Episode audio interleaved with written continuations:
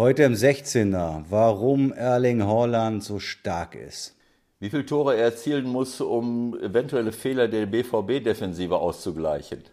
Warum Manuel Gräfe ein super Interview gegeben hat. Welche Probleme Hertha BSC bekommen könnte durch die personellen Entscheidungen von Jürgen Klinsmann.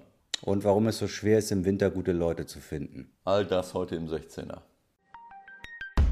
Der 16er, der Fußballtalk mit Michael Baum und Ewald Lien. Hier ist mal wieder der 16er. Endlich, muss ich sagen, endlich sind wir wieder da. 2020 äh, ist schon ein paar Tage alt. Wir haben ein bisschen Päuschen gemacht.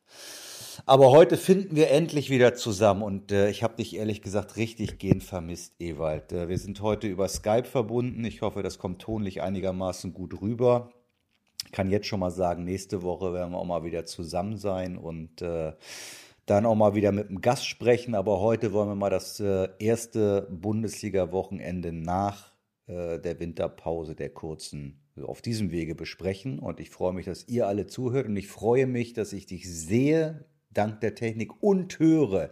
Ewald, wie geht's dir an diesem, äh, was haben wir, Dienstagmorgen? Danke für diese schöne Einführung. Das geht mir genauso. Ich freue mich, dich zu sehen. Müssen natürlich jetzt nicht so tun, als wenn wir uns die ganze Zeit weder gehört noch gesehen hätten. Ähm, aber offiziell fangen wir jetzt wieder an und äh, mir geht's gut. Ich freue mich auf die Rückrunde der Bundesliga. War am Wochenende ja auch schon wieder im Einsatz. Äh, das war super spannend und interessant und darüber können wir jetzt gleich mal sprechen gesehen haben wir uns eigentlich nicht die ganze Zeit. Das muss man schon mal so sagen. Ne? Also ja, nicht gesehen, aber. Entzugsentscheidung habe ich dann schon, ne? dass du mich mal wieder richtig ordentlich zusammenstauchen kannst. Das hat mir schon gefehlt. Da freue ich mich jetzt drauf. Das glaube ich nicht, dass dir das fehlt. Außerdem hast du das noch nicht erlebt, dass ich dich mal richtig zusammenstauche. Alles Kindergeburtstag. Weißt du was? Was mir an diesem Wochenende ganz besonders aufgefallen ist, hast du eigentlich schon Bulletproof Coffee genossen heute Morgen? Ja, logisch. Hast du gehabt? Ja. Und deswegen bist du jetzt voller Power, oder?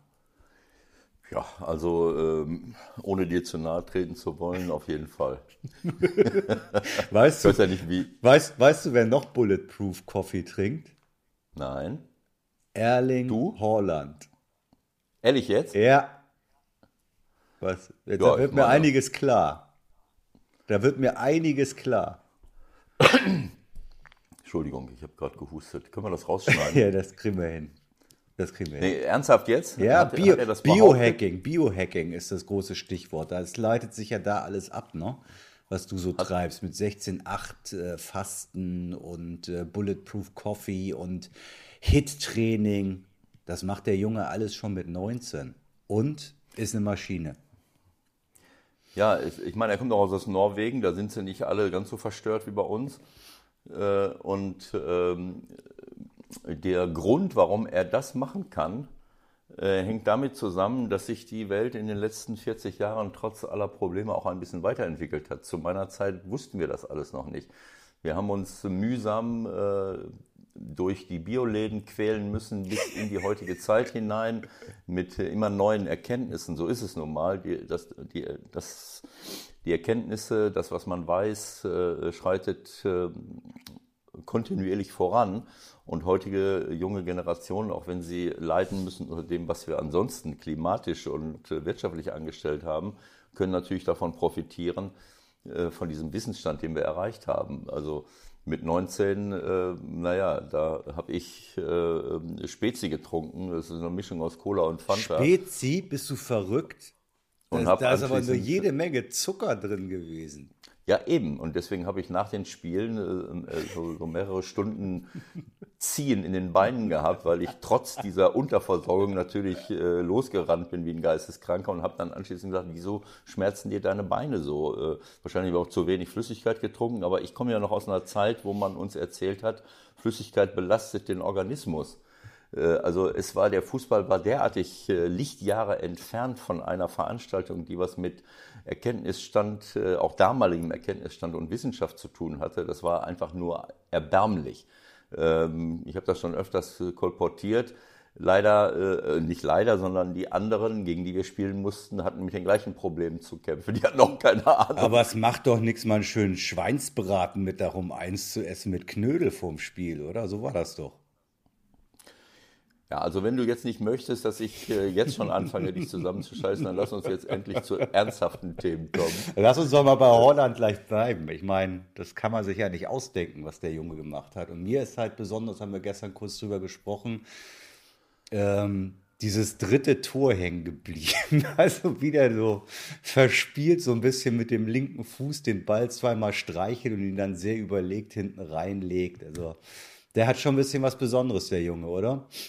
Absolut. Also das dritte Tor, das habe ich auch schon mehrfach gesagt, das dritte Tor war für mich dieser Beweis dafür, was für ein außergewöhnlicher Junge er ist. Er bekommt, erstmal macht er den richtigen Laufweg in die Tiefe, bekommt den Ball, ist dann aber in einer Position, äh, wo man jetzt als Zuschauer sagen würde, okay, sieht ganz ordentlich aus, aber das habe ich noch nicht, selbst ich nicht als eine hundertprozentige Torschance äh, identifiziert. Aber er nimmt den Ball mit zwei Berührungen so mit, in direkter Linie zum Tor mit, äh, in einem, mit einem unglaublichen Selbstvertrauen und, und, Wissen, ich will jetzt Richtung Tor gehen. Vertraut dabei auf seine Technik, auf seine Schnelligkeit, auf seine körperliche Präsenz und mit zwei, drei Kontakten dringt er in den Strafraum ein und macht aus einer, naja, aus einer mittelprächtigen Konterchance eine hundertprozentige Torchance. Auch wenn er noch bedrängt wird von links von, von zwei Leuten, äh, geht er, marschiert er einfach durch mit einer unglaublichen Entschlossenheit. Und bevor die da sind, schiebt er den ganz locker in die lange Ecke. Äh, unglaubliches Tor und äh, auch ein Beweis dafür, was für ein außergewöhnlicher Junge er ist. So, und jetzt nehmen wir Dortmund wieder mit auf in den Meisterschaftskampf, oder wie? Äh, Moment, wenn, wenn wir noch ganz kurz bei, bei Holland bleiben. Also ähm, man darf eins nicht vergessen. Nicht nur, dass der Junge 19 Jahre alt ist äh, und äh, er ist vor einem Jahr, im Januar 2019, nach Salzburg gekommen. Ähm, der Marco Rose hat ihn, äh, ich weiß nicht, ein paar Mal im Kader gehabt. Äh, zwei, zwei Kurzeinsätze hat er gehabt.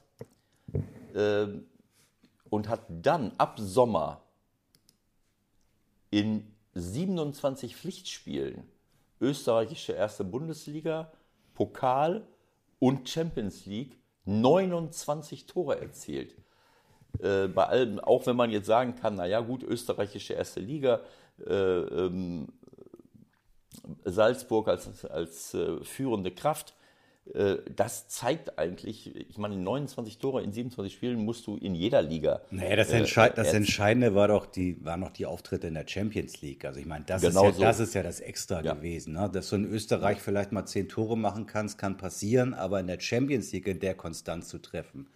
Ich denke, acht Tore das, in der äh, Champions, genau, unfassbar. acht Tore das sind sechs Spiele, glaube ich. Ne? Ja. Sechs Spiele, der äh, hatte acht Tore in der Champions League auf höchstem Niveau. Das zeigt schon einiges, aber die anderen Tore sind ja nicht zehn. Es sind ja, ja dann immer noch 20 ja. Oder, oder so Tore, ist die das, du in, im halben Jahr erzielst. Ist das nicht äh, schier unglaublich und, und äh, nicht hoch genug zu bewerten, dass die Dortmunder ihn gekriegt haben? Weil, ich meine, der Junge konnte sich aussuchen. Ne?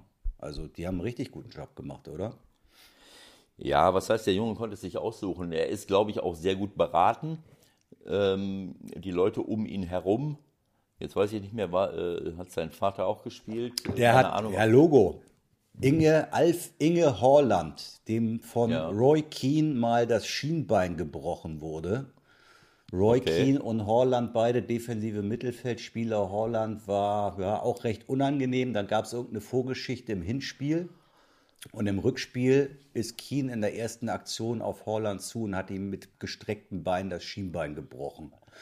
Dadurch ist der Vater berühmt geworden, ähm, ist deswegen auch in England natürlich vernetzt. Und ich war ehrlich gesagt davon ausgegangen, dass er zu United geht im Winter.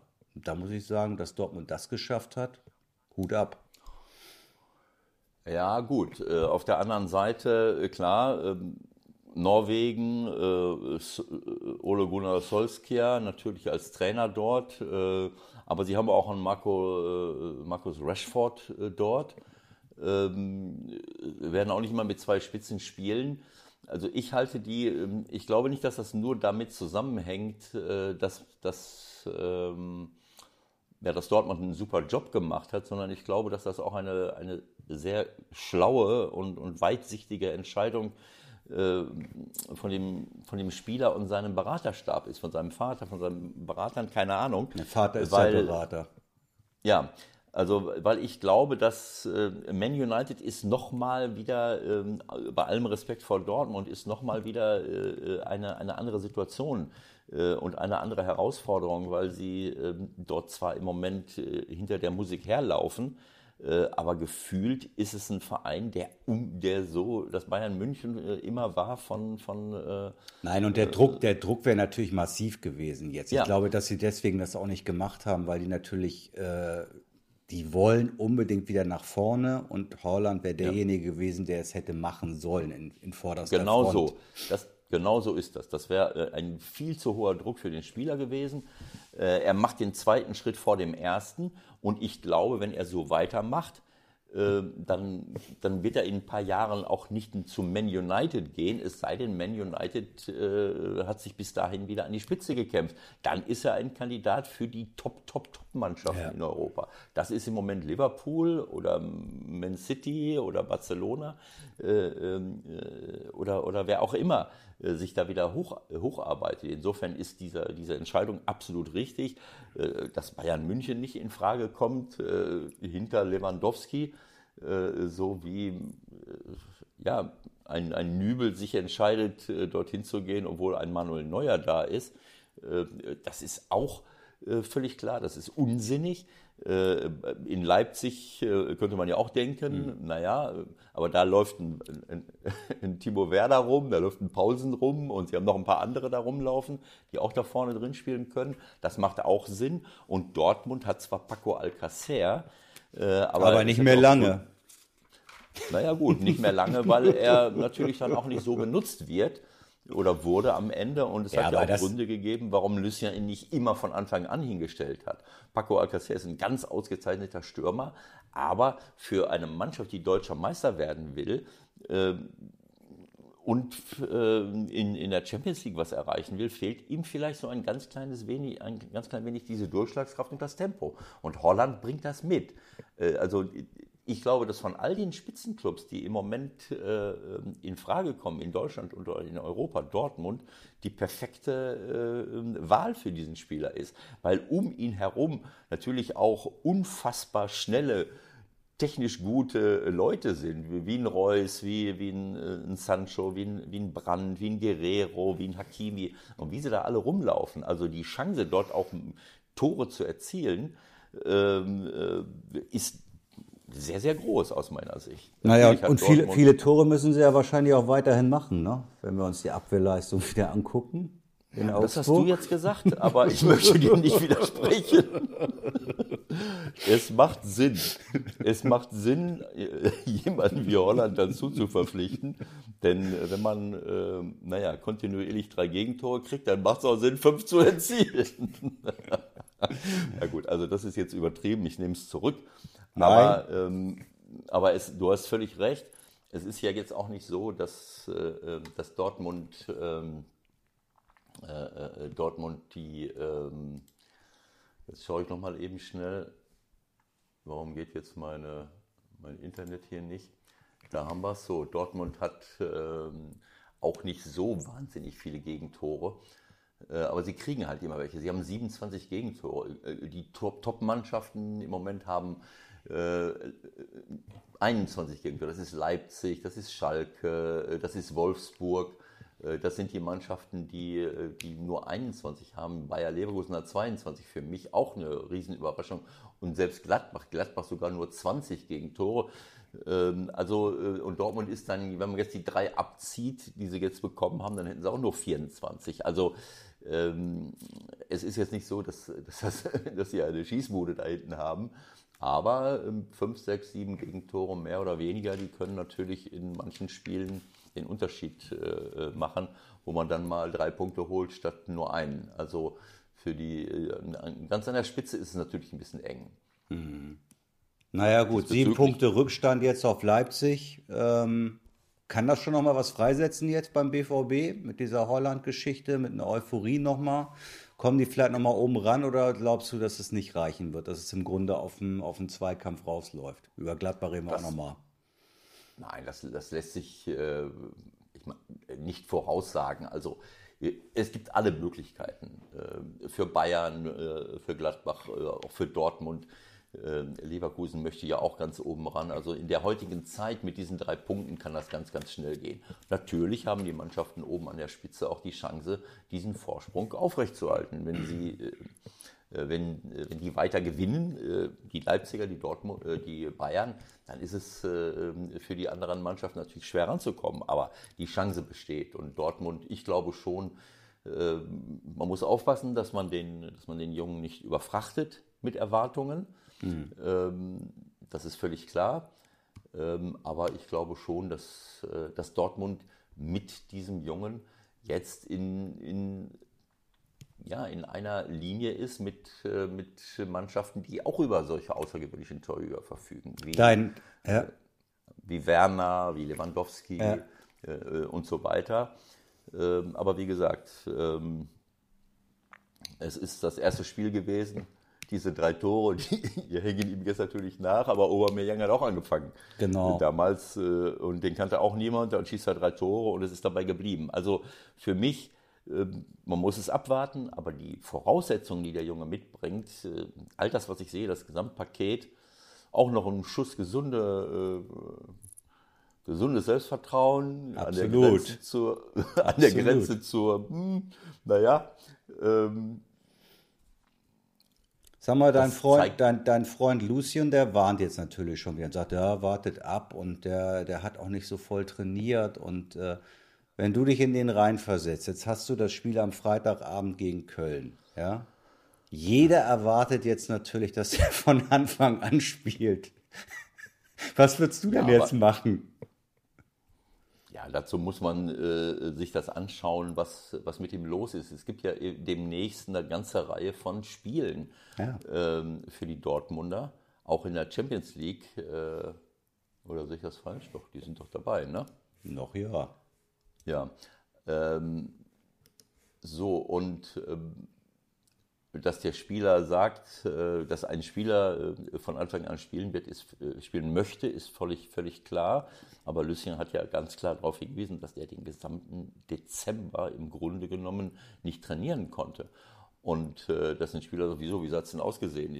Ich, bin noch fit, ich kann spielen. Das kann auch mal schnell dazu führen, wenn ich in ein Bundesligaspiel hineingehe und muss 90 Minuten Gas geben, ähm, ja, dass ich mir eine Verletzung zuziehe. Also ich glaube, dass Lucien und seine Leute da erfahren genug sind, um das einschätzen zu können ähm, und den Spieler vor sich selber zu schützen. Dass der jedes Spiel spielen möchte, wunderbar. Aber das ist natürlich schon mal eine andere Herausforderung, äh, jetzt in der Bundesliga Woche für Woche zu spielen und dann noch in der Champions League. Ich glaube, dass die.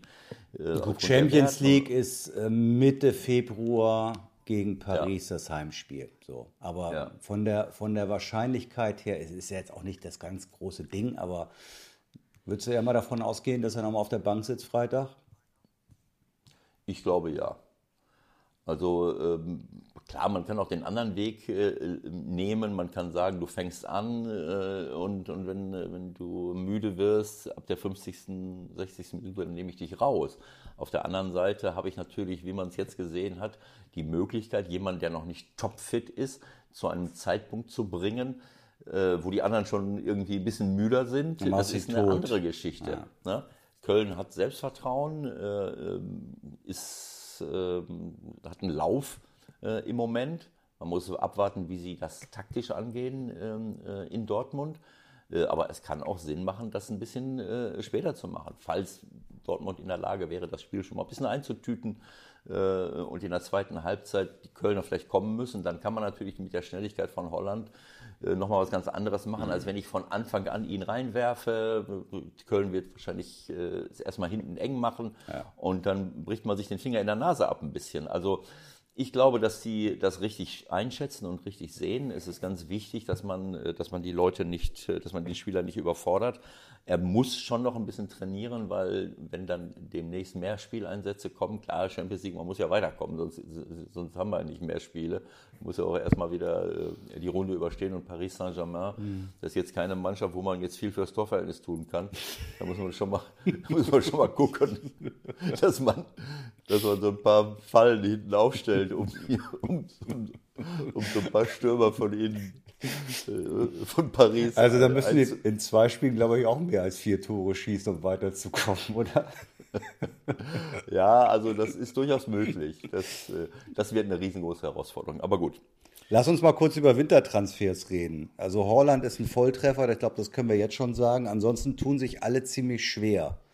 Ähm, aus deiner Erfahrung, was ist das größte Problem und was hast du in Erinnerung äh, als, als Beispiel, wo es funktioniert hat bei dir?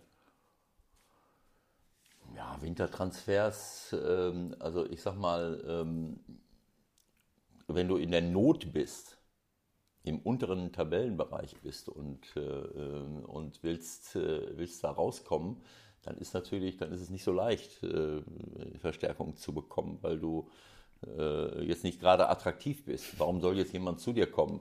Äh, du stehst da unten, äh, so wie Hertha, wo jetzt alle gesagt haben, naja, die, die können ja jetzt im Winter schon ein paar Top-Leute holen. Warum soll ich zu Hertha gehen, äh, die, die mit 19 Punkten... Hey, Big City Club, ich bitte dich, die haben richtig was vor.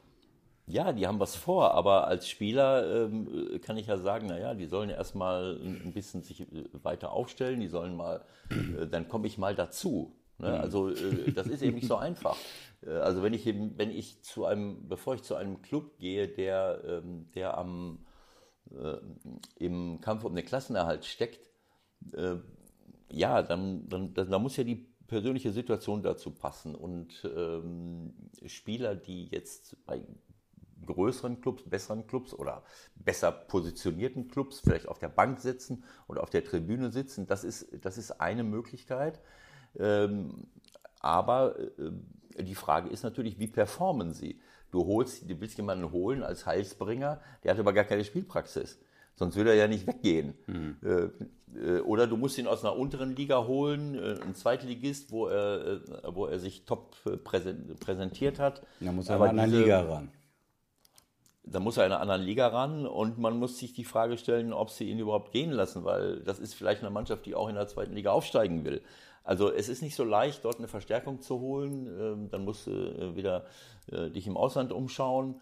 Ähm, unter Umständen, dann kann es sein, dass sie sich an die Sprache gewöhnen müssen, wenn sie nicht deutschsprachig sind, dass sie sich an die Liga gewöhnen müssen. Also das ist alles nicht so einfach. Im oberen Bereich ist es ein bisschen einfacher, äh, Leute dazu zu holen ähm, weil, ja, weil das jetzt nicht unbedingt äh, äh, nötig ist. Du siehst ja, Dortmund äh, steht im oberen Bereich und holt sich den besten Mann äh, von Salzburg. So, da haben sie wahrscheinlich ein paar Argumente gehabt, auch finanzieller Art.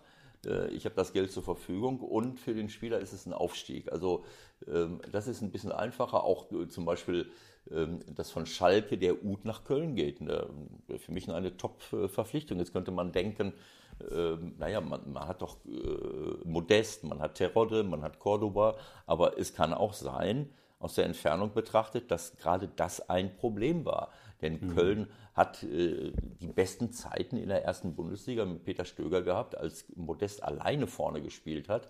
Sie ein, ein reines Konter, einen reinen Konterfußball gespielt haben, die Räume eng gemacht haben, mit einem Stürmer nach vorne gespielt haben, der die Tore gemacht hat. Äh, in dem Moment, wo ich schon mit zwei Spielen wie, wie, wie, äh, wie Cordoba und Terodde oder, äh, oder welche Namen auch immer, Modest und, und Cordoba, verzichte ich schon auf den dritten Mittelfeldspieler. Es sei denn, ich stelle das System auf 3-5-2 um, was auch nicht so witzig ist immer. Das heißt, das ist, denke ich, auch mit ein Problem der Kölner gewesen, mit zwei Spitzen zu spielen, dann oft auch nur zwei Mann im zentralen Mittelfeld zu haben. Ähm, und deswegen finde ich diese Entscheidung zu sagen, ich brauche einen Stürmer, ich entscheide mich für einen Stürmer, so wie Cordoba jetzt, naja. und stelle jemanden wie Uth dahinter, der auch torgefährlich ist, der ähm, in die Spitze hineingehen kann. Ähm, hinter sich noch zwei andere Leute hat und rechts und links auf dem Flügel vernünftige Leute. Das ist für mich eine, eine schlüssige Aufteilung.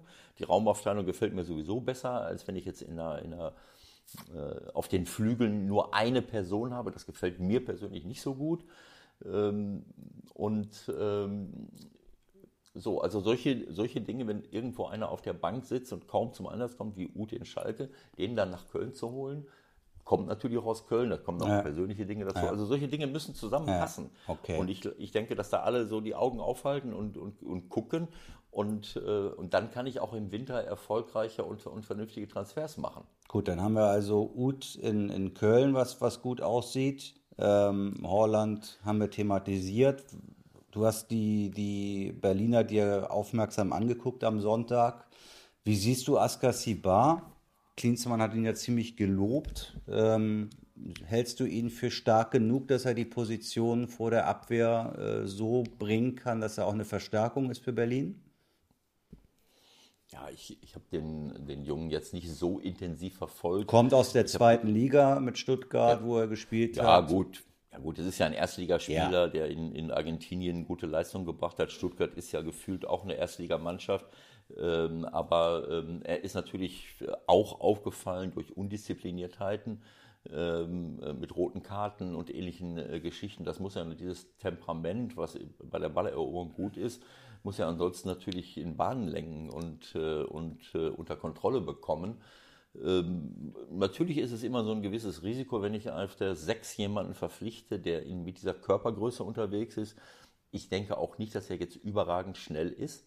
Wenn ich jetzt einen Kanté sehe, äh, der bei der französischen Nationalmannschaft gespielt hat, der ist auch nicht groß, aber er ist überragend schnell und an dem kommt kaum einer vorbei. Das kann ich bei Askasiba in diesem Moment jetzt nicht sehen. Mhm. Ich habe auch gesehen, jetzt bei Bayern äh, im Spiel gegen Bayern, äh, Grujic, Askasiba sind alles gute Jungs, aber ähm, sie haben schon Probleme gehabt, äh, dort in die Zweikämpfe zu kommen. Vor allen Dingen dann, als Hertha umgeschaltet hat auf, äh, auf 4-4-2 in dem Moment, wo Wolf eingewechselt wurde, äh, Wolf hat das ja gezeigt, 4-4-2, so, dann ist Loco Bacchio vorne reingerutscht neben mm. Selke und mm. äh, Wolf ist auf rechten Flügel gegangen. Das hat bedeutet, äh, dass der dritte Mittelfeldspieler weg war und es waren nur noch ähm, Grujic und, ähm, und Askasiba vor der Abwehr. Und das hat das Problem natürlich verstärkt. Sie hatten vorher auch schon riesengroße Probleme. Es hat ja kurz vor der 60. Minute vier, fünf Chancen von Perisic gegeben, obwohl sie zu dritt im Mittelfeld waren. Das hing mehr mit den äh, Problemen auf dem, ähm, im, im Abwehrbereich, auf den Flügeln zusammen, die Hertha hatte. Aber danach ist es dann dahin gegangen. Dann fielen auch die Tore wie reife Früchte, weil sie gar nichts mehr entgegensetzen konnten. Also Askasiba ist ein guter Junge. Ob es auf Sicht die Lösung auf der 6 ist, ähm, wenn ich einen Skellbrett habe, der ist vor der Winterpause.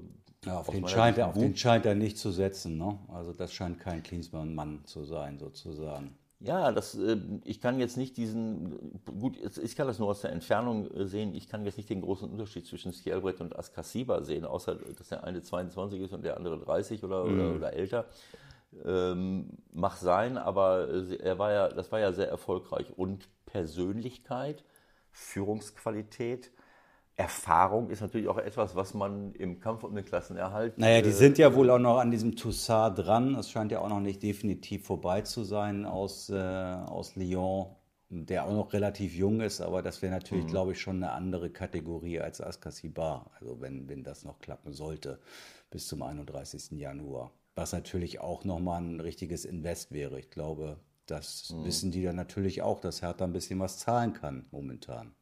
Ja gut, aber warum muss ich dann äh, Askasiba holen, wenn ich jetzt noch einen anderen Sechser hole? Keine Ahnung, ähm, was er vorhat. Ja gut, äh, äh, weiß ich jetzt nicht, äh, möchte ich mich jetzt auch nicht, ähm, äh, nicht zu äußern letzten Endes, aber ich glaube, dass äh, diese äh, es ist nicht ganz so einfach. Also ich sag mal, sie haben nach wie vor 19 Punkte und diese, diese lockere, fröhliche Art von Jürgen ist einerseits, ja, die ist einerseits gut, er hat eine Top-Ausstrahlung, das sieht alles gut aus, aber sie stehen mit 19 Punkten äh, zwei Punkte in diesem Moment vor dem Relegationsplatz und äh, so viel erfahrene Leute an die Seite zu schieben, wie er das jetzt gemacht hat, das ist jetzt seine Identifikation. Vielleicht ist das intern auch entsprechend kommuniziert und diskutiert. Michael Preetz ist ein ganz erfahrener Mann, äh, aber er, er geht schon ein großes Risiko, indem er äh, wirklich, ähm, ja, vielleicht ja, bestimmte Hierarchien jetzt aufbricht, einen Ibisevic äh, äh, zur Seite stellt und sich klar für Selke äh, Kalu ist weg ein, vom Fenster, ein, komplett. Ein Kalu, ein Kalu äh, abgeben will, für Skjelbrett einen Askasiba holt.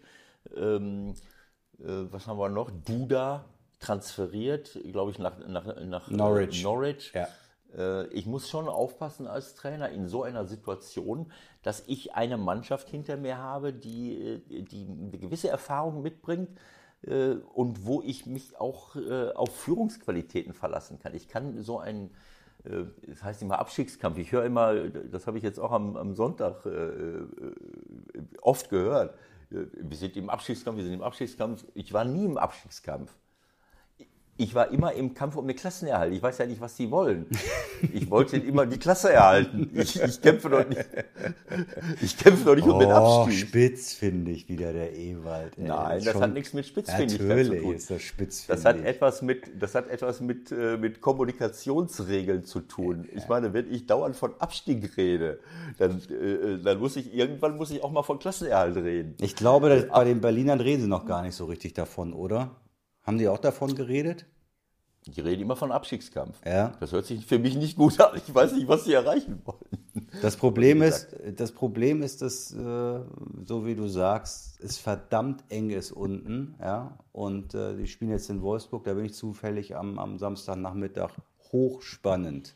Ja, also Klinsmann sagt, ja, gegen die Großen müssen wir nichts machen und so. Äh, da bin ich mal gespannt in Wolfsburg. Ja, wie gesagt, das ist eine, ähm, das ist eine, äh, keine, äh, keine einfache Situation. Äh, umso mehr überrascht es mich, dass er jetzt nicht erstmal alle mitnimmt, hm. äh, sondern dass er so einen Umschwung im Kader einleitet. Ähm, klar, die paar Siege jetzt vor der Winterpause äh, haben sicherlich auch äh, ja, dazu beigetragen, eine, ein, ein gewisses ein gewisses Selbstvertrauen äh, äh, herzustellen. Aber das hat mich jetzt schon überrascht, so ein. Ein paar Siege ist gut, das waren genau zwei, ne? Ja, klar. Eben. äh, naja, also ich sag mal, ähm, ja, weiß ich nicht. Aber wie gesagt, das ist aus der Entfernung, äh, möchte ich mir jetzt nicht anmaßen, das abschließend äh, zu beurteilen. Ähm, also es wird auf jeden Fall spannend, sagen wir mal so, was mit der Hertha passiert und vom Big City Club sind sie, glaube ich, noch ein ganzes Stück entfernt und äh, wir wollen erstmal sehen, wie sie in den nächsten Wochen die Kurve kriegen. Lass uns doch noch mal bitte kurz über diese, man kann sagen, relativ äh, unsägliche Posse um die Trainerlizenz von Jürgen Klinsmann kurz sprechen. Da wurde eine Menge draus gemacht. Am Ende hat er dann ganz entspannt am Sonntag auf der Bank gesessen. Ähm, erklär uns mal die Hintergründe, wie das eigentlich abläuft, äh, wenn du deine Lizenz äh, als Bundesliga-Fußballlehrer verlängern musst, was du da für Regularien erfüllen musst, das weiß ja eigentlich auch keiner so genau. In relativer Kurzform, wenn es geht. Also das Erste und Wichtigste, das Erste und Wichtigste besteht darin, dass ich äh, wenn mich jemand nach meiner Lizenz fragt, mir mein Portemonnaie nehme ja. und die Lizenz raushole und sagt, ich habe eine Trainerlizenz. also ich kann mich schon äußern zum, okay. zum Profifußball. Ja. Also warum ich jetzt eine Trainerlizenz nicht dabei habe und wo ich sie jetzt liegen habe. Also ich, ich sag mal, äh, wo soll ich jetzt eine Trainerlizenz aufheben? Am Sonntag haben wir da auch mit äh, gespielt. Äh, äh ich habe sie dann rausgeholt im Fernsehen und habe sie gezeigt. Okay. Ähm, und äh, Jessica äh, Kastrop äh, Liberts hat mich gefragt, ja, wo hast du die Lizenz? Ich sage, ja, wo soll ich sie denn haben? natürlich. Im Portemonnaie. Meinem, die habe ich ja dabei. Ich meine, die lege ich ja nicht in den Schreibtisch äh, irgendwo. Ne? Ich meine, meine Kreditkarte oder mein Personalausweis, die habe ich auch im Portemonnaie oder in der Brieftasche, wie man so schön sagt. Ne? Äh, so, also warum er seine Lizenz jetzt nicht, äh, nicht irgendwie am Mann hat. Aber wie läuft das denn, wenn er jetzt im Ausland arbeitet? Müsste er die dann theoretisch äh, da verlängern lassen, wo er arbeitet, oder wie geht das dann? Also ähm, Oder musst du die dann immer vom DFB verlängern lassen, sozusagen, wenn du hier den Fußballlehrer mal gemacht hast? Ich glaube ja. Also da kenne ich mich jetzt nicht so aus, aber. Wie hast du das ähm, denn gemacht, meine, als du in Griechenland warst? Ja, na Moment, Moment. Also ich habe meine Fußballlehrerlizenz beim DFB erworben. Ja. Äh, Er auch. Und nicht in Griechenland und genau, er auch.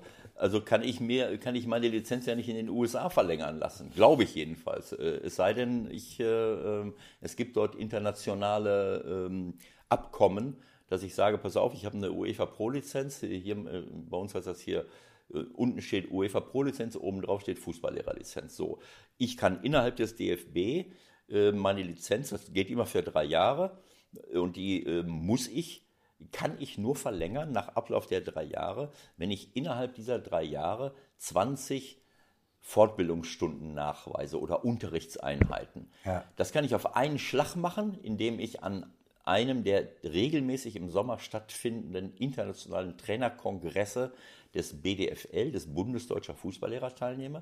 Das war jetzt in, im Sommer in Kassel. Ich hatte jetzt die Zeit daran teilzunehmen. Das sind dann drei Tage. Das ist hochinteressant, auf höchstem Niveau, top wird das gemacht.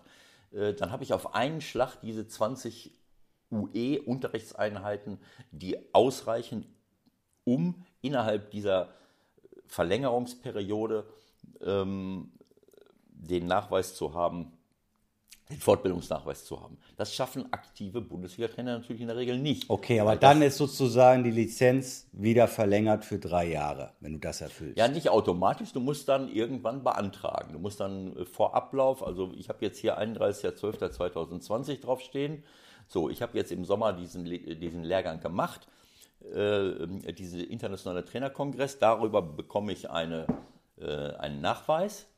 So, und den reiche ich dann rechtzeitig Ende 2020, was weiß ich, im November, irgendwo, Oktober, November, irgendwann beim DFB ein, an den zuständigen Stellen, bezahle eine Gebühr äh, und dann bekomme ich die neue Lizenz äh, ausgestellt bis 2023. So, das ist eine Möglichkeit, die Lizenz äh, zu verlängern, indem ich den Internationalen Trainerkongress besuche. Der Bund Deutscher Fußballlehrer hat aber für aktive und auch ehemalige Erst- und Zweitligatrainer, also für Profitrainer, ähm, die im Profibereich schon Erfahrung gesammelt haben, regelmäßige Bundesliga-Trainertagungen eingeführt. Ähm, Das ist immer am Beginn einer, also möglichst in der Regel zweimal im Jahr, äh, am Beginn einer Länderspielpause. Dann schaut man sich, dann trifft man sich, schaut sich das, ein Sonntagsspiel an, äh, weil das immer bei, beim Sitz eines Bundesligisten ist. Äh, so, trifft sich dort, schaut sich ein Bundesligaspiel an, macht, äh, macht äh, einen, einen, äh, einen schönen äh, Abend, wo wir über tausend Sachen diskutieren und am anderen Morgen, montags bis montags mittags um zwei von neun Ein bis bisschen 14 Kaffee Uhr, getrunken. ähm, das habe ich jetzt überhört. ähm, haben wir dann äh, immer eine, eine, eine gute äh, Fortbildung. Es werden immer gute Referenten eingeladen, unterschiedlichste Themen, möglichst zweimal im Jahr. Und dafür gibt es dann pro äh, Treffen, Bundesliga-Trainertagung, fünf ähm, Stunden oder fünf Unterrichtseinheiten. Das heißt, wenn, ich, wenn, wenn der BDFL es hinbekommt, klappt nicht immer, zweimal im Jahr das zu machen, dann hat man in einem Jahr schon mal zehn. Okay. Äh, so, also Gefühl, das muss also möglich sein, selbst wenn es manchmal nur einmal im Jahr ist, äh, dass man da auf seine viermal, vier Teilnahmen an diesen Bundesliga-Trainertagungen innerhalb von drei Jahren kommt. Okay, das Fünf- heißt, das, das gilt jetzt ja alles nur für Leute, die ihre Lizenz in Deutschland gemacht haben, die einen deutschen Fußballlehrer gemacht haben. Das heißt, keine Ahnung, Guardiola, der hat seine Lizenz in Spanien gemacht, als er bei den Bayern war. Ist er da irgendwann mal aufgetaucht bei euch oder hat man den nicht gesehen? Ich habe in, ich habe in die meisten äh, ähm, äh, Trainer aus anderen Ländern habe ich sel relativ selten gesehen. Ähm, äh, ja, keine Ahnung. Das ist, ähm, äh, ob jetzt, wenn der Lucien äh, jetzt, jetzt kommt äh, zu so einer Tagung, dann weiß ich nicht, ob ihm das angerechnet wird als Fortbildung, äh, um in der Schweiz das, also äh, um in der Schweiz eine Lizenz zu verlängern. Also das kann ich, das kann ich nicht sagen. Äh, Das, das weiß ich nicht genau. Das muss ich, Okay. muss ich zu meiner Schande Gut. gestehen. Also rein Aber theoretisch, um das, um das ein bisschen abzukürzen, rein theoretisch, da Klinsmann die Lizenz des Fußballlehrers in Deutschland gemacht hat, sprich beim DFB, müsste er rein theoretisch genau die Erwartungen und Voraussetzungen erfüllen, die du auch erfüllst. Du hast ihn wahrscheinlich die letzten Jahre eher nicht gesehen bei solchen Veranstaltungen, also haben die in irgendeiner Form einen Deal gemacht, dass er ab sofort wahrscheinlich da teilnehmen wird. So wird es wohl sein, oder? Es, es, kann sein, dass er vielleicht bei regionalen Fortbildungsveranstaltungen des, äh, in Baden-Württemberg ganz bestimmt, ja, hm. in Pforzheim ja. oder, oder, oder irgendwo genau. oder in Karlsruhe. ich glaube auch, ich habe mal gehört, er war mal in Schwäbisch Gmünd beim dreistündigen Seminar. Ja. Vielleicht war er auch bei einem der, der äh, internationalen Trainerkongresse in den letzten Jahren. Äh, ich bin ja jetzt auch das erste Mal wieder dabei gewesen und davor nicht immer. Äh, also ähm, ich denke, dass, dass es dort sicherlich Vereinbarungen gibt, ähm, zu sagen, wenn du da, wo du lebst, und vielleicht auch arbeitest. Stell dir vor, irgendjemand arbeitet jahrelang in Spanien äh, als Trainer in der, in, in der Primera Division. Äh, ja, dann, äh, dann muss es ja auch ausreichen, wenn ich dort mal zu einer Fortbildung gehe. Da wird es sicherlich Vereinbarungen geben. Da müsste man jetzt mal beim, äh, bei den zuständigen Leuten beim DFB anrufen. Beim nächsten Mal bin ich besser vorbereitet. Ich denke, dass es da, dass es da Möglichkeiten gibt. Ähm, und es ist ja auch, äh, ja, er war ja jetzt auch nicht darauf vorbereitet, plötzlich Trainer zu werden. Nein. Er sollte ja im Auf, er sollte ja auch im Aufsichtsrat sitzen. Genau. Und die Voraussetzung für den Aufsichtsrat war, war offensichtlich nur der Personalausweis. Also dann nehme ich ja meine Trainerlizenz nicht mit. Keine Ahnung. Also äh, es war ein bisschen schräg, das Ganze. Aber gut. Haben wir das auch abgehakt. Dann lass uns ein bisschen über die Aufregung reden. Endlich mal wieder ein bisschen Aufregung. Die gelben Karten. Ja. Schneller gelbe Karten in der Fußball-Bundesliga. Ähm, Auswirkungen gab das sofort für Niklas Moisander, den Kapitän vom SV Werder Bremen in Düsseldorf. Da war ich im Stadion. Da war ein absolutes Chaos im 16er. Und ganz ehrlich, ähm, ich habe Verständnis für die äh, Aufregung vom Werder, für die Empörtheit auch von Florian Kofeld, dass er sagt, das kann nicht wahr sein, dass jetzt mein Kapitän dafür gelb-rot sieht. Ich habe nicht alle Wiederholungen jetzt im Nachhinein nochmal gesehen, wie genau er jetzt äh, Felix Brüch angegangen ist. Aber ich meine, wenn mein Mitspieler Vogt da fast, äh, ich glaube, in dem Moment bewusstlos am Boden liegt und der Torwart von zwei Leuten attackiert worden ist, dann darf ich als Kapitän, glaube ich, auch nochmal kurz ein bisschen emotional was zum Schiedsrichter sagen, ohne gleich gelb sehen zu müssen. Oder sehe ich das falsch? Ja, also wir haben auch am Wochenende kontrovers darüber diskutiert. Es hat äh, Meinungen gegeben, äh, die gesagt haben, naja, also auch unter normalen Voraussetzungen, wenn es diese neue Anweisung äh, an die Schiedsrichter nicht gegeben hätte, äh, Spieler, die für eine Rudelbildung sorgen, äh, dann schneller zu verwarnen, wie das jetzt offensichtlich äh, passiert ist. auch ohne diese Anweisung hätte Moisander ähm, eine gelbe Karte kriegen können. Äh, was ich nicht ganz ausschließen kann, weil er ist natürlich ist das ein Spiel gewesen, wo es richtig zur Sache ging, äh, was man so gesehen hat. Hoch, also es geht um alles da unten im Kampf um den Klassenerhalt, äh, sehr emotional, sehr körperbetont, viel Foulspiel und dann führt man 1-0 in der letzten Minute. Der eigene Torwart lässt natürlich den Ball fallen, geht dem Ball nach. Das darf man auch nicht ganz vergessen. Äh, der Ball war frei und dann setzt sich Botzek in Bewegung. Das war sicherlich keine Absicht. Der ist ja nicht in einen Torwart hineingesprungen, der den Ball hält, sondern der Torwart hechtet sich zum Ball und Botzek will zum Ball gehen. Und auf einmal äh, sieht das so aus, als wenn er äh, mit einem Kung-Fu-Sprung den Torwart äh, äh attackiert. Also das wurde auch von Moisander und anderen ein bisschen hochgehängt, alles sich wahnsinnig auf. Ähm, solche Dinge können passieren. Ähm, und dann ist Moisander, hat Moisander natürlich sehr, sehr äh, emotional reagiert, ist sofort hingerannt, hat den am Arm gehalten, hier, dann gab es Schubsereien hin und her. Das, ich, man, und ist auch beim Schiedsrichter vorstellig geworden, hat ihn, glaube ich, auch mal am Arm gefasst, was natürlich äh, äh, bei einem äh, selbstbewussten Mann wie Dr. Brüch, ähm, äh, naja, also äh, schon mal zur Höchststrafe führen kann. Ne? Also äh, den Felix so an der Schulter anzufassen. Bin ich ganz sicher, ob er in dem Moment, das gibt es ja offiziell nicht, das berühmte Fingerspitzengefühl, ja, aber vielleicht hat er es in dem Moment, also Brüch, gar nicht auf dem Schirm gehabt, dass er ihn schon verwarnt hatte. Keine Ahnung. Ist eine, ist eine Spekulation. Nee, nee, nee, das stimmt nicht. Das, das stimmt nicht. Er hat, man hat es gesehen, er zeigt gelb und direkt gelb-rot hinterher. Er okay. hat jetzt nicht nochmal auf den Zettel gucken okay. müssen. Ja, dann äh, nehme ich diesen Wortbeitrag also, zurück und sage, dann ist es erst recht schade.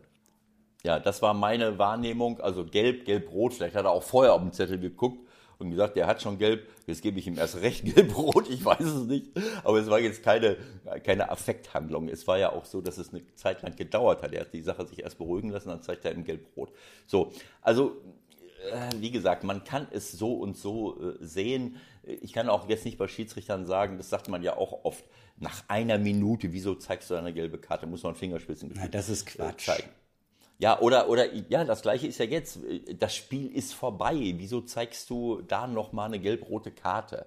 Ne, es ist die, die, die letzte Aktion und er geht vom Platz.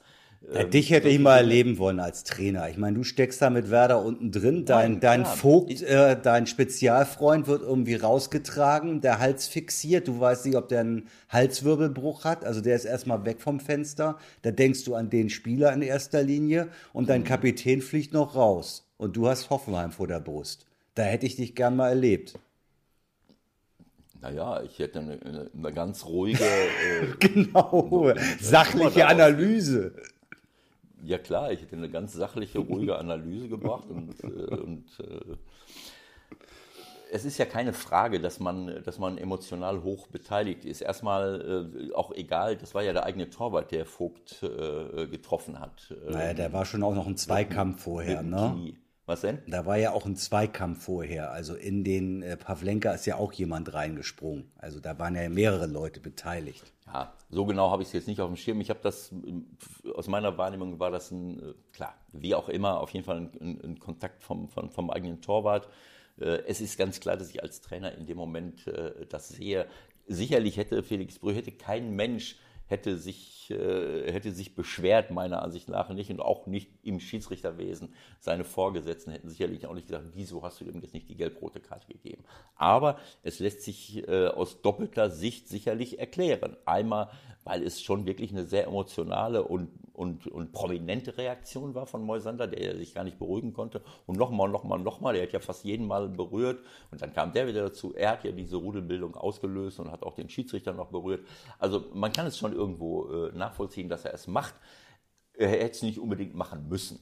Äh, aber das, worüber sich der, der, der Florian Kofeld zu Recht aufgeregt hat, ist ja diese, äh, ist ja nicht das, was der Schiedsrichter macht. Selbst wenn der Schiedsrichter sich jetzt äh, ganz klar an diese neue äh, Regel, wenn, wenn das jetzt der Grund gewesen wäre, gehalten hätte, ähm, jetzt eine gelbe Karte für das Vergehen zu zeigen, muss man sich fragen, wieso muss der IFAB alle fünf Minuten auf eine neue Idee kommen äh, und, und wieder eine neue äh, Schiedsrichter. Ich glaube aber, das, das ist aber, glaube ich, nicht, das hat, glaube ich, mit dem IFAB in dem Sinne nichts zu tun. Ich glaube, diese, die Auslegung ist, glaube ich, beim DFB beschlossen worden, dass sie da ein bisschen die. Die, äh, die Anweisung kam jetzt vom DFB, nicht vom ja, IFAB? Nein.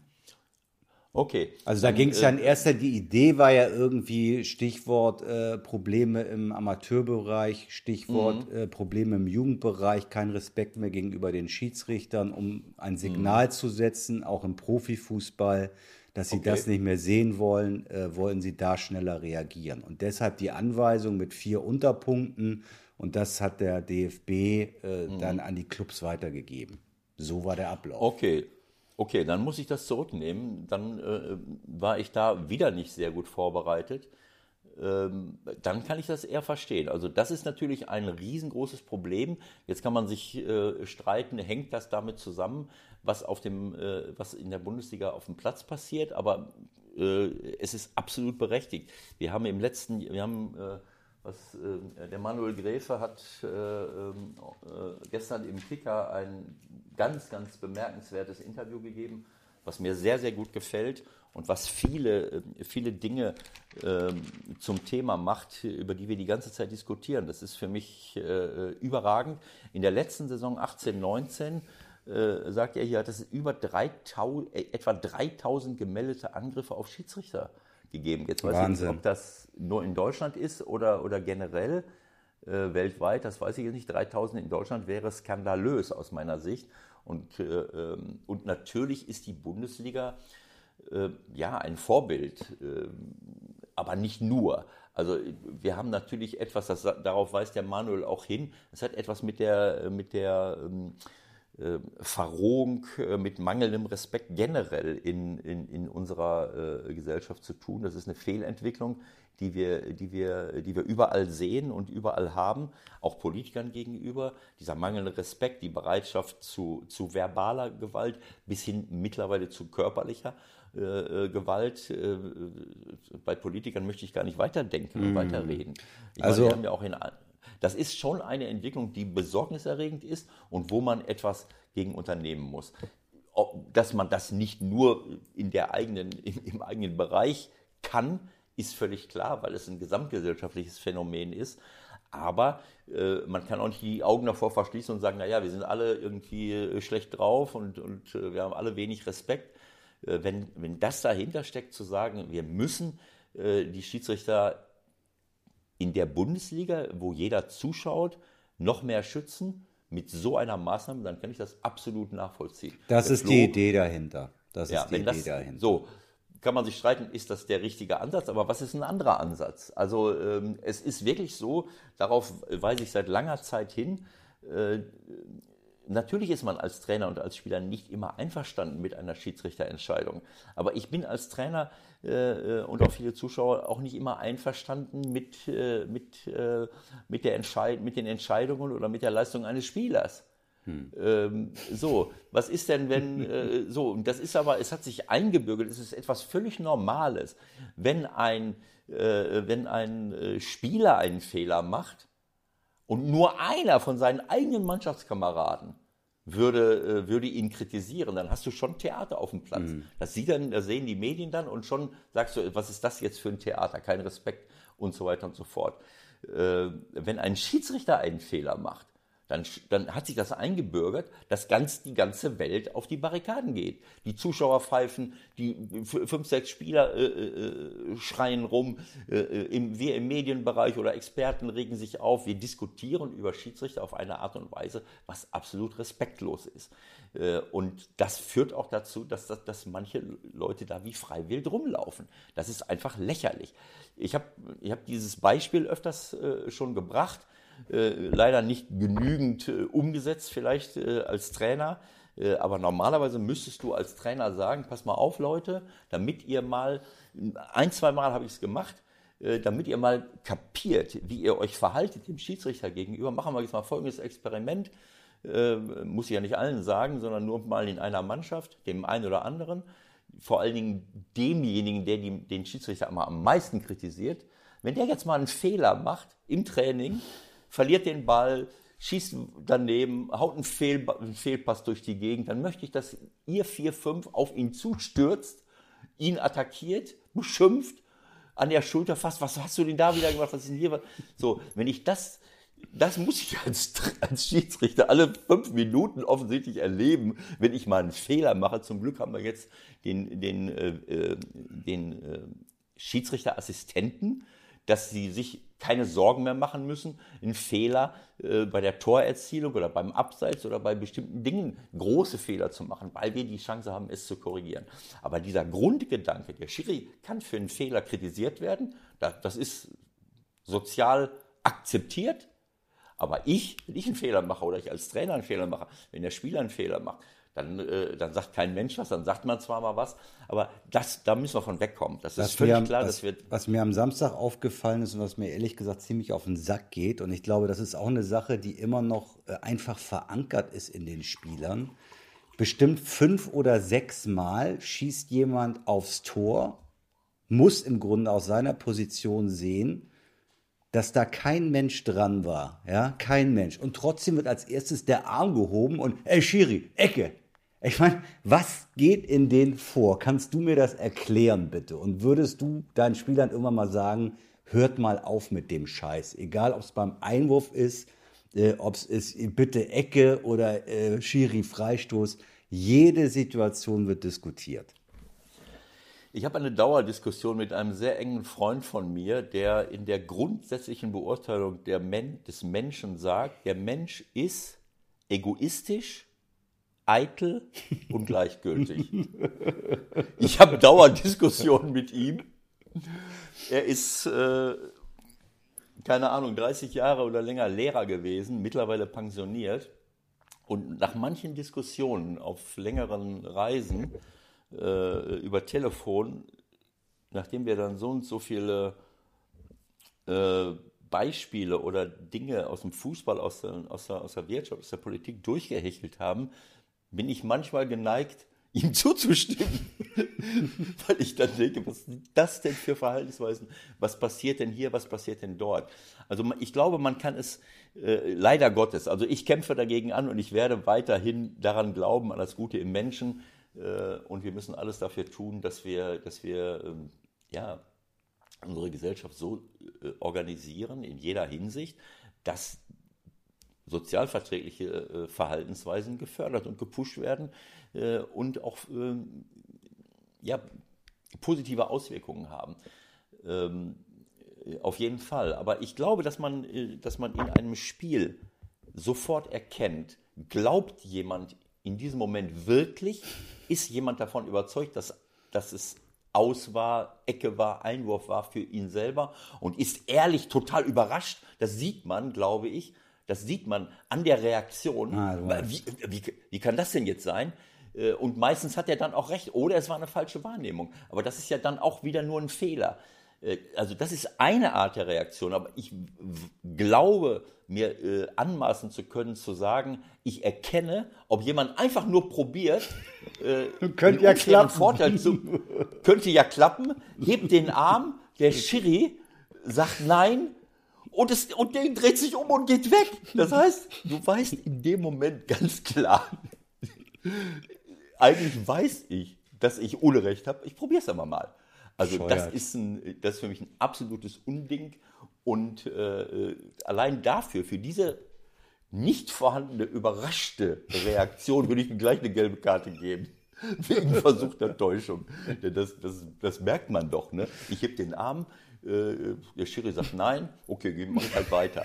Man kann es ja mal probieren.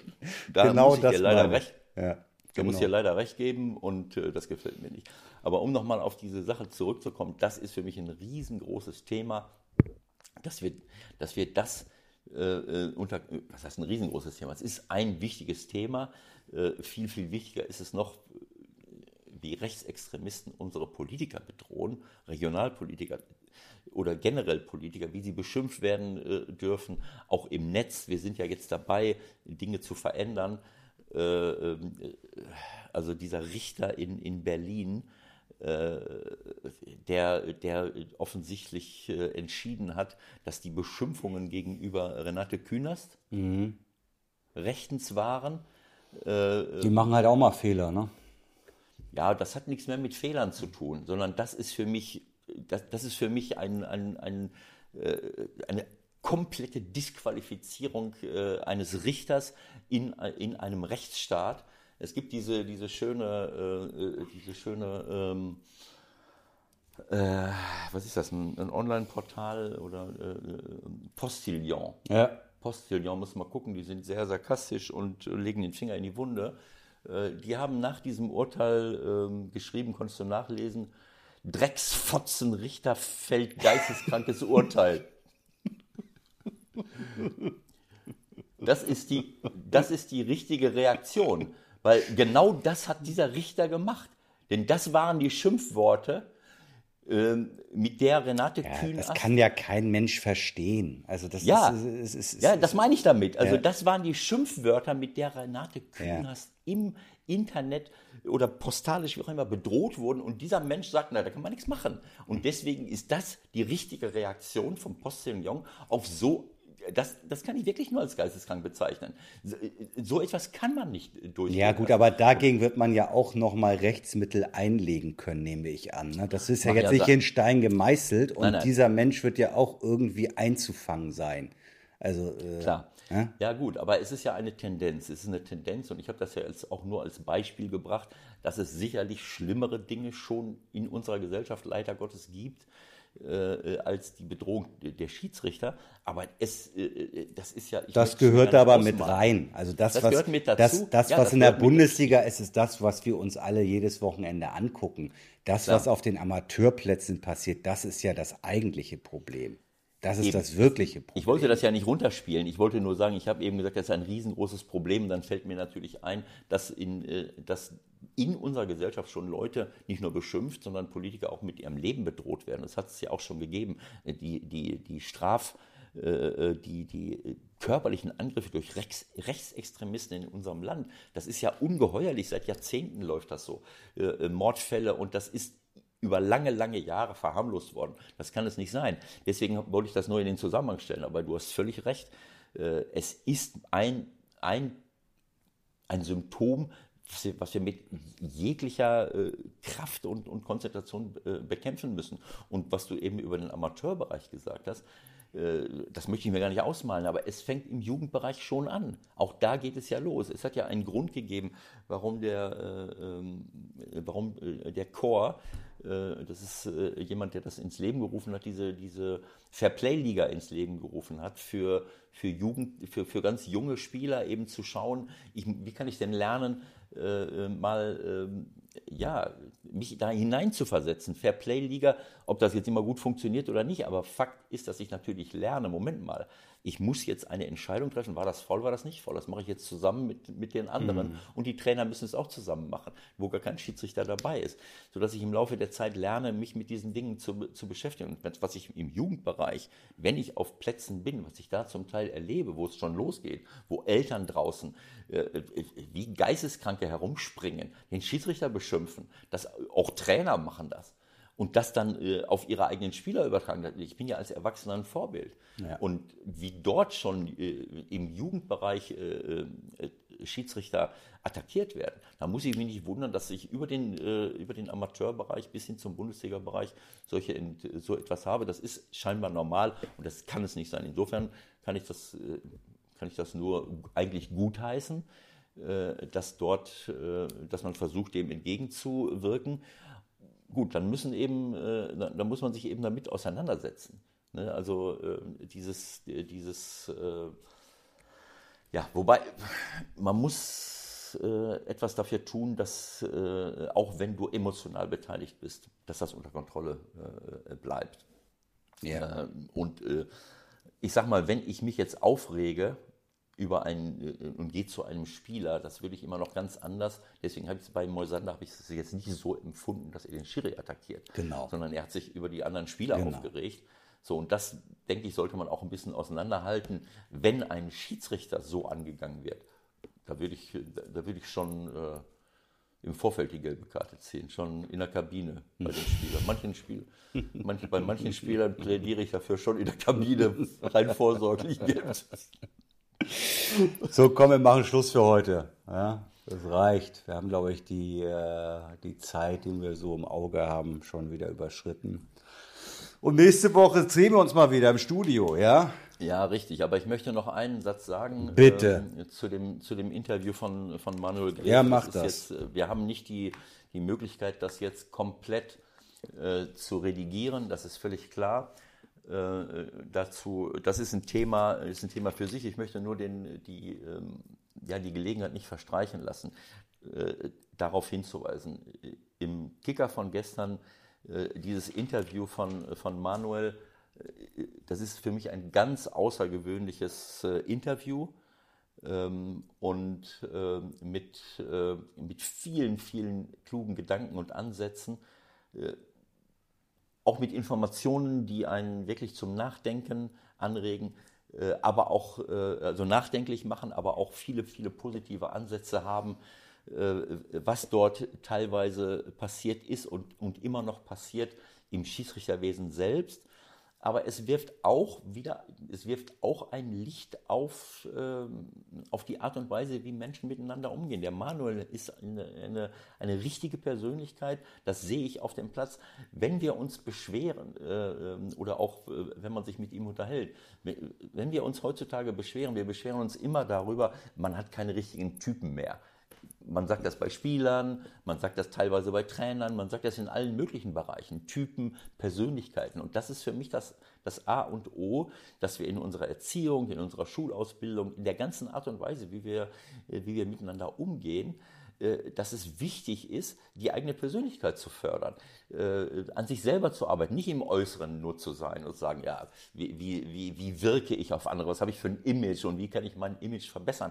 Das führt weder zu, äh, zu, zu innerer Zufriedenheit noch zu einer äh, äh, zu, zu einer nachhaltigen, äh, zu nachhaltigem Erfolg im, im privaten und beruflichen Leben. Und aber wenn jemand so auftritt, so wie der Manuel zum Beispiel, und meinungsstark ist, auf respektvolle Art und Weise intern über Jahre hinweg Dinge mhm. anspricht, es wird nicht gehört, muss dann den Weg an die Öffentlichkeit äh, äh, gehen und plötzlich verändern sich die Dinge dann, äh, dass solche Leute ein, angefeindet werden äh, aus allen Richtungen, aus dem Schiedsrichterbereich, aus, aus dem Medienbereich.